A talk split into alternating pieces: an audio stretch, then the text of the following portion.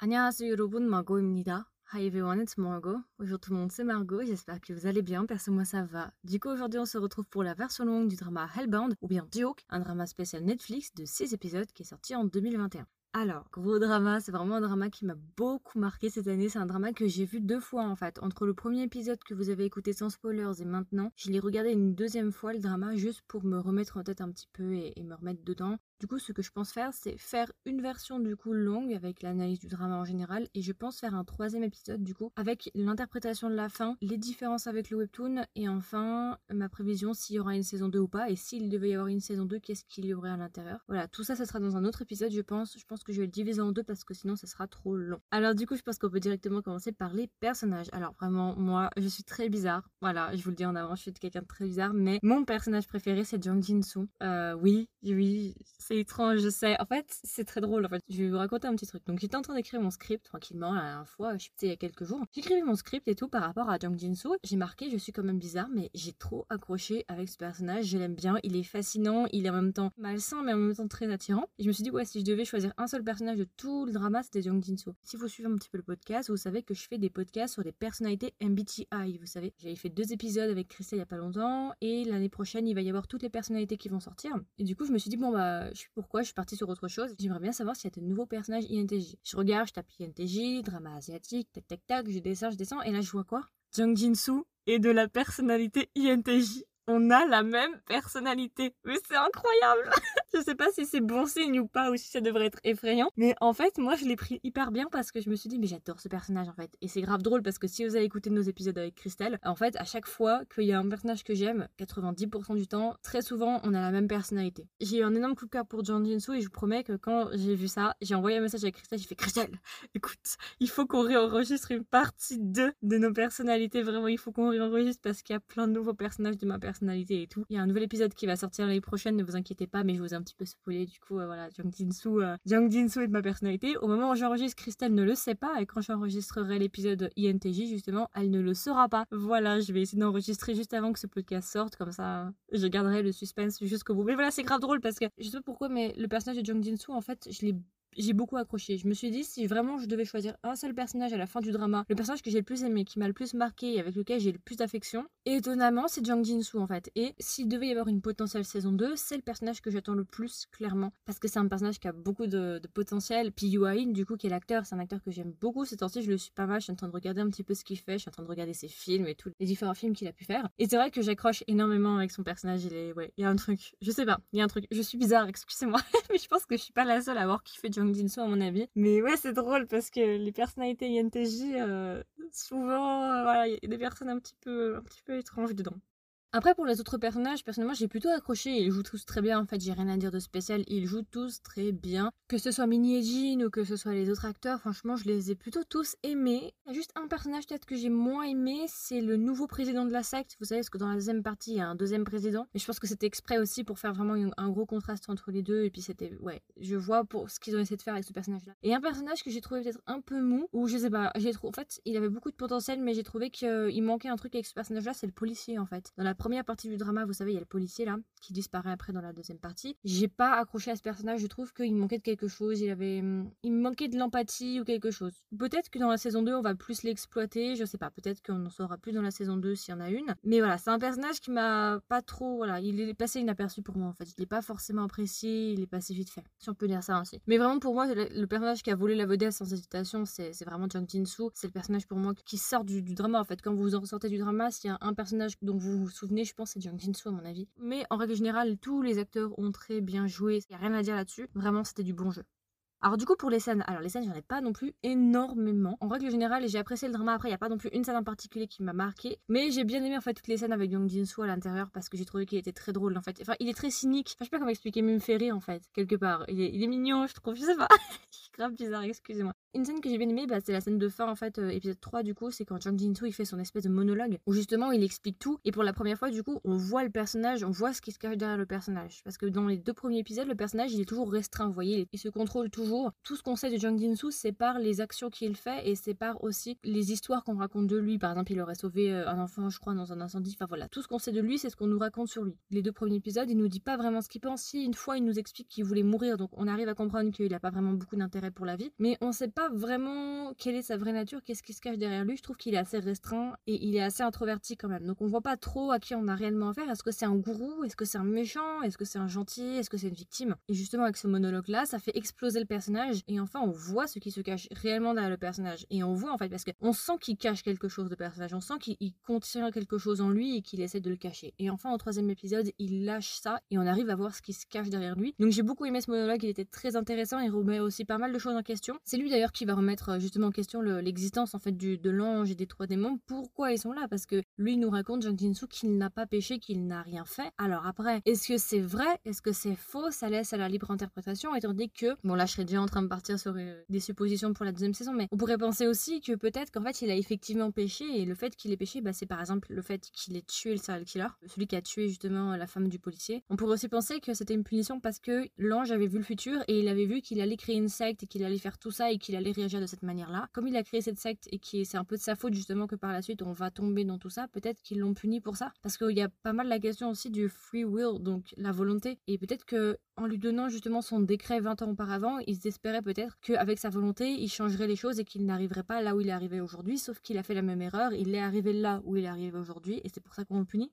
Je sais pas, j'en parlerai plus dans le prochain épisode. Il y a plein de questions. Est-ce que vraiment il a péché Est-ce qu'il a pas péché Dans le cas où vraiment, finalement, en fait, c'est du hasard, où il y a une autre raison derrière et ça a rien à voir avec le fait de pécher, c'est beaucoup plus inquiétant. Ce qui est drôle, c'est que ça fonctionne par trois, en fait. C'est assez drôle d'ailleurs. Ça, c'est la question qu'on se pose au troisième épisode. Et au sixième épisode, on a exactement ce même questionnement qui est avec l'enfant, justement, qu'est-ce qu'a bien pu faire un enfant euh, à la naissance? Alors après, il y en a qui vont dire oui, mais du coup, peut-être que c'était quelqu'un mauvais dans le futur. Donc ça voudrait dire dans ce cas-là qu'il juge par anticipation. Et il juge pas par rapport à ce que tu as fait dans le passé, mais ce que tu vas faire dans le futur. Là, ça remet quand même pas mal de choses en question pour le coup. D'autres scènes que j'ai bien aimé, bah, la scène avec le bébé, en fait, la scène de fin où c'est un peu relatif que j'ai bien aimé, mais je m'attendais pas à ça. Moi, je pensais vraiment, je suis un peu tordue, excusez-moi, mais en fait, je m'attendais à tout avec ce drama et comme j'avais vu que c'était quand même assez violent, faut quand même le dire, le drama est violent. Je me suis dit, bon, bah, peut-être que genre ils vont tuer le bébé, effectivement, vous voyez, mais qu'ils vont pas totalement le montrer. Moi, c'est ce que je me suis dit. Et ça, je m'attendais pas forcément à ce que le coup des deux parents qui sauvent le bébé et le bébé, il est euh, dans les centres des deux parents. Ça, je m'y attendais pas, ça m'a fait une grande surprise, donc j'étais assez satisfaite déjà, rien que ça, déjà, ça m'a beaucoup plu. Bah, après, une scène qui m'a quand même choquée, je trouve, et euh, je suis pas la seule, c'est la scène justement où la fille du policier et Jung Jinsu il kidnappe le tueur. Vous savez le tueur qui a tué justement euh, la femme du policier. C'est surtout la jeune fille en fait qui kidnappe le gars avec un taser et après il se retrouve dans une dans un endroit avec un incinérateur et Jung Jinsu il l'étouffe avec enfin il lui met je pense de l'alcool pour s'endormir et après il le fout dans le dans le four et il se réveille. J'ai trouvé que c'était très choquant. Enfin moi ça m'a un peu choqué et ça m'a mis très mal à l'aise surtout la scène avec la gamine qui sourit et qui pleure en même temps là. C'est une scène qui m'a mis beaucoup mal à l'aise autant pour Jung Jinsu que pour l'enfant et pour l'ensemble de la scène en fait avec le gars qui est en train de brûler et qui hurle. J'ai trouvé cette scène quand même extrêmement violente, vraiment. Et en plus, voilà, ça remet aussi en question pas mal de choses par rapport à Jang Jinsu, vous voyez, parce que là, du coup, il se prend pour l'ange en faisant ça. Parce que normalement, ça, c'est le travail de l'ange de tuer des gens. Et en plus, le pire, c'est qu'il va incinérer le corps et il va le faire passer pour justement une démonstration. Donc, ça remet beaucoup de choses en question avec Jang Jinsu aussi, de savoir finalement, il est peut-être pas si bon que ça, en fait. C'est aussi pour nous montrer parfois que, en fait, on trouve toujours des excuses à ce qu'on fait. Et Jang Jinsu, il a un peu fait ça. C'est assez contradictoire parce que dans un sens, il dit qu'il faut respecter Dieu et que Dieu, c'est sa volonté divine et qu'on peut pas se permettre de se prendre pour Dieu. Mais de l'autre côté, il dit que les humains ne font pas les bonnes choses et que les jugements faits par les humains sont trop faibles et du coup lui il veut faire un, jugement qui correspondrait plus à un jugement de Dieu donc il se prend pour Dieu donc c'est assez contradictoire entre ce personnage. Un côté il se prend pour Dieu en faisant ça et de l'autre côté il dit que justement il faut respecter Dieu, il faut pas faire de péché, il faut vivre tous les jours dans la peur et ne pas faire de péché donc c'est assez intéressant aussi, il y a beaucoup de choses je pense à traiter dessus. J'ai beaucoup aimé aussi les scènes avec euh, Yejin, les scènes de combat, vous savez, quand elle saute un moment d'un immeuble et qu'elle atterrit sur, un, sur une voiture. J'ai beaucoup aimé, c'était assez dynamique. En fait, ce que je constate aussi avec le drama, c'est que c'est vraiment en deux temps. Le drama est coupé en deux. Il y a la première partie de Jung Jinsu et la deuxième partie qui est plus focalisée sur Min Yejin. Et en fait, je trouve ça assez intéressant et en même temps, je trouve ça un peu décevant dans un sens parce qu'en fait, moi, je vous avoue que quand euh, Jung Jinsu est mort, troisième épisode, j'étais un peu déçue. Je me suis dit, ah, d'accord. Donc maintenant, on le verra plus. Bon, après, à la fin, les dernières secondes du sixième épisode, ça m'a donné espoir de revoir Jung Jinsu. Mais euh, je dois avouer que j'étais quand même très déçue que Jung Jinsu décède comme ça euh, dès le début, en fait. Moi, j'aurais peut-être préféré qu'il reste plus longtemps et que ce soit à la fin du sixième épisode qu'on apprenne, en fait, que depuis le début, c'était mascarade et qu'on s'était fait balader depuis six épisodes. Mais voilà, après, moi, c'est juste parce que j'aime bien le personnage, donc euh, c'est plus les sentiments qui parlent que la raison. Donc voilà, en règle générale, du coup, comme je l'ai dit, c'est un drama que j'ai beaucoup aimé. Après, tout ce que je lui tout ce que je lui ai reproché, mais j'en ai parlé dans la version courte, c'est le fait que ce soit trop court. Et j'ai regardé un petit peu les retours du drama et tout dit la même chose, c'est trop court. Mais trop court, 6 épisodes, c'est pas assez. Il y a des trucs qui sont trop survolés, on traite pas assez les choses, on prend pas le temps de se poser, on prend pas le temps de réellement apprécier l'histoire à sa juste valeur, vous voyez? Je trouve ça un petit peu dommage. C'est une très bonne histoire, il y a vraiment beaucoup de potentiel, on peut vraiment s'amuser et faire un truc de ouf et se divertir de ouf. Mais je trouve ouais, que c'est dommage que ce soit que 6 épisodes. Mais en même temps, je comprends pourquoi c'est 6 épisodes. Je vous expliquerai dans le troisième épisode pourquoi. Donc voilà, donc en fait le drama, ce que j'ai bien aimé, du coup j'en ai un petit peu parlé, je l'ai introduit un petit peu dans la version courte, c'est le fait qu'on parle surtout de fanatisme religieux en fait. Jusqu'où les êtres humains peuvent aller en fait, il y a vraiment la question de qui sont les vrais monstres, vous voyez, parce que surtout dans la deuxième partie plutôt que dans la première, dans la deuxième partie il y a vraiment la question de qui, qui sont les vrais monstres en fait, avec justement ce contrôle constant entre les citoyens eux-mêmes, les citoyens qui se dénoncent, et ce genre de choses, et les horreurs auxquelles on peut arriver, justement cet autocontrôle qui est fait, et dans la deuxième partie c'est plutôt la religion qui contrôle, mais c'est surtout la population qui s'autocontrôle. Pour la société secrète, là vous savez, des. Hmm, je sais plus comment ils s'appellent. J'ai leur nom. Le gars qui fait toujours du streaming, là, qui est habillé avec des trucs fluo, vous voyez cette société-là de jeunes qui se prennent un petit peu pour des dieux, là, c'est une société un peu anarchiste, secrète. Cette société-là aussi, il y a une réelle question. En fait, la question de est-ce que vraiment ils tuent les gens qui font du mal? C'est par Jung Jin-soo. Moi, je me suis déjà posé la question au deuxième épisode, même promis, je sais plus. Vous savez, quand les jeunes, ils ont tabassé un homme, et c'est cet homme-là qui va prendre comme, comme avocate Yejin. Vous voyez cette scène-là, justement, avec ces jeunes qui ont tabassé des gens et tout, et qui disaient que euh, qu'ils pourraient rien leur faire. C'est à ce moment-là où je me suis vraiment posé la question parce que je me suis dit, mais attendez, euh, il va falloir m'expliquer, parce que pourquoi eux n'ont pas eu de jugement, pourquoi eux, il y aurait rien arrivé. Et c'est à partir de là où je me suis vraiment posé une question bien avant Jang Jinsu. Là, j'ai commencé à douter de la réelle euh, légitimité en fait des chiens de l'enfer parce que je me suis dit, mais alors pourquoi eux qui font des horreurs, pourquoi il y a plein de gens qui font des horreurs et pourquoi eux ne payent pas? Et j'ai vraiment hâte de voir si dans la deuxième saison ils vont, ils vont exploiter ce côté-là. Ce qu'essaie de nous montrer le drama aussi, c'est cette facette de l'humanité là, cette facette beaucoup plus sauvage, j'ai envie de dire, ou en tout cas complètement hystérique. En fait, c'est ce moment-là où la croyance devient prédominante et où justement la population met en avant des superstitions pour justifier surtout leurs actions. Et c'est ça qui est super intéressant, c'est jusqu'où peuvent aller un groupe d'individus pour opprimer un groupe minoritaire afin de faire régner leur idéologie. Ça, c'est un thème qui est présent dans l'humanité depuis toujours, d'accord? On a eu Salem, tout ce qui était l'Inquisition, surtout en France, dans le sud de la France, avec tout ce qui était les hérétiques qu'on brûlait dès que justement quelqu'un était en dehors des clous de la religion catholique, bim, allez, t'es un hérétique, on te brûle parce que tu déranges et on peut pas te contrôler. Il y a eu plein de choses comme ça qui sont arrivées durant, durant l'humanité. Et ce qui est intéressant aussi, c'est que là, ça nous montre que quelque part, on n'aurait pas appris, vous voyez, parce que là, du coup, on va coupler ça avec les réseaux sociaux, parce que les réseaux sociaux, c'est quand même quelque chose qui symbolique du 21e siècle. Le 21e siècle, c'est un nouvel ère. C'est un homme encore plus moderne qu'il l'était avant. Et justement, ça nous montre que quelque part, on n'aurait peut-être pas appris, en fait. Et que justement, là, c'est pire, parce que du coup, en fait, on met au service les réseaux sociaux pour justement continuer ce qu'on a déjà fait, c'est-à-dire opprimer des gens, faire régner son idéologie, même si son idéologie, elle est complètement insensée et c'est de la pure superstition. Donc c'est super intéressant de voir ça. Et ça rejoint aussi avec l'extrémisme religieux et même sectaire en fait. Donc c'est vraiment un, mélange de plein de thèmes qui sont super intéressants et qui peuvent être d'actualité, clairement. Et qui peuvent aussi nous montrer quelque part et nous dire attention parce qu'on pourrait y arriver si vous faites pas attention. Ce serait quelque chose de clairement possible, ça pourrait arriver bien évidemment. Je sais pas si demain on va avoir des chiens de l'enfer qui vont débarquer, mais je veux dire, cette espèce de fanatisme religieux couplé avec une hyperconnectivité et tout, ça pourrait clairement arriver.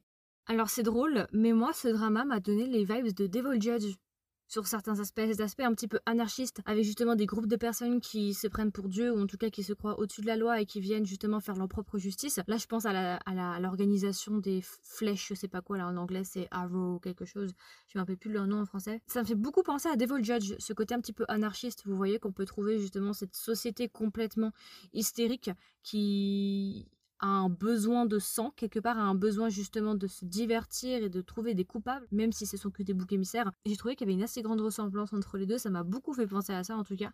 Les méchants aussi, vous voyez les trois bonhommes de l'enfer, en fait c'est assez drôle parce qu'ils m'ont fait penser à Ajin. Je sais pas si vous connaissez, Ajin c'est un manga japonais. Alors c'est un des rares seuls mangas japonais que j'ai lu. J'ai pas d'ailleurs fini, je crois que je me suis arrêtée au troisième ou quatrième tome. Je vous conseille d'aller voir, c'est AJ I-N. Je trouve que ça ressemble un petit peu, le même aspect, un petit peu, ces bonhommes un peu humanoïdes, mais pas trop non plus, vous voyez, et ça m'a beaucoup fait penser à Jean.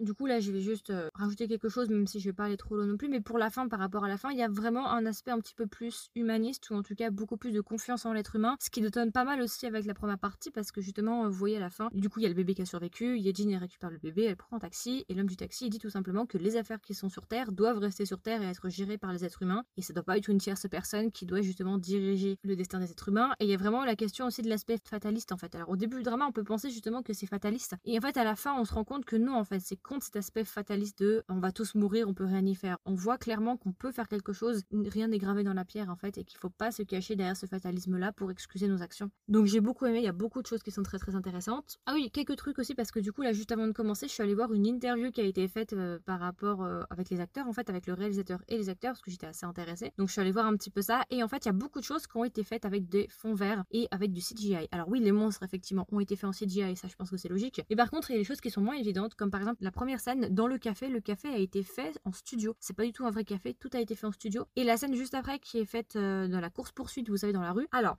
c'est en partie en studio mais pas trop en studio. Ça veut dire que en gros, ils ont pris un mini studio et ils l'ont mis dans une grande rue. C'est-à-dire qu'ils ont bloqué vraiment un axe, un grand axe en Corée du Sud, à Séoul, je crois. Ils ont posé un studio dans une avenue. Ils ont fait une boîte en fait, et à l'intérieur de cette boîte, ils ont remis des voitures, ils ont mis un fond vert pour faire euh, justement, vous savez, la scène où il se fait courir après là, et on voit des immeubles, tout ça c'est faux.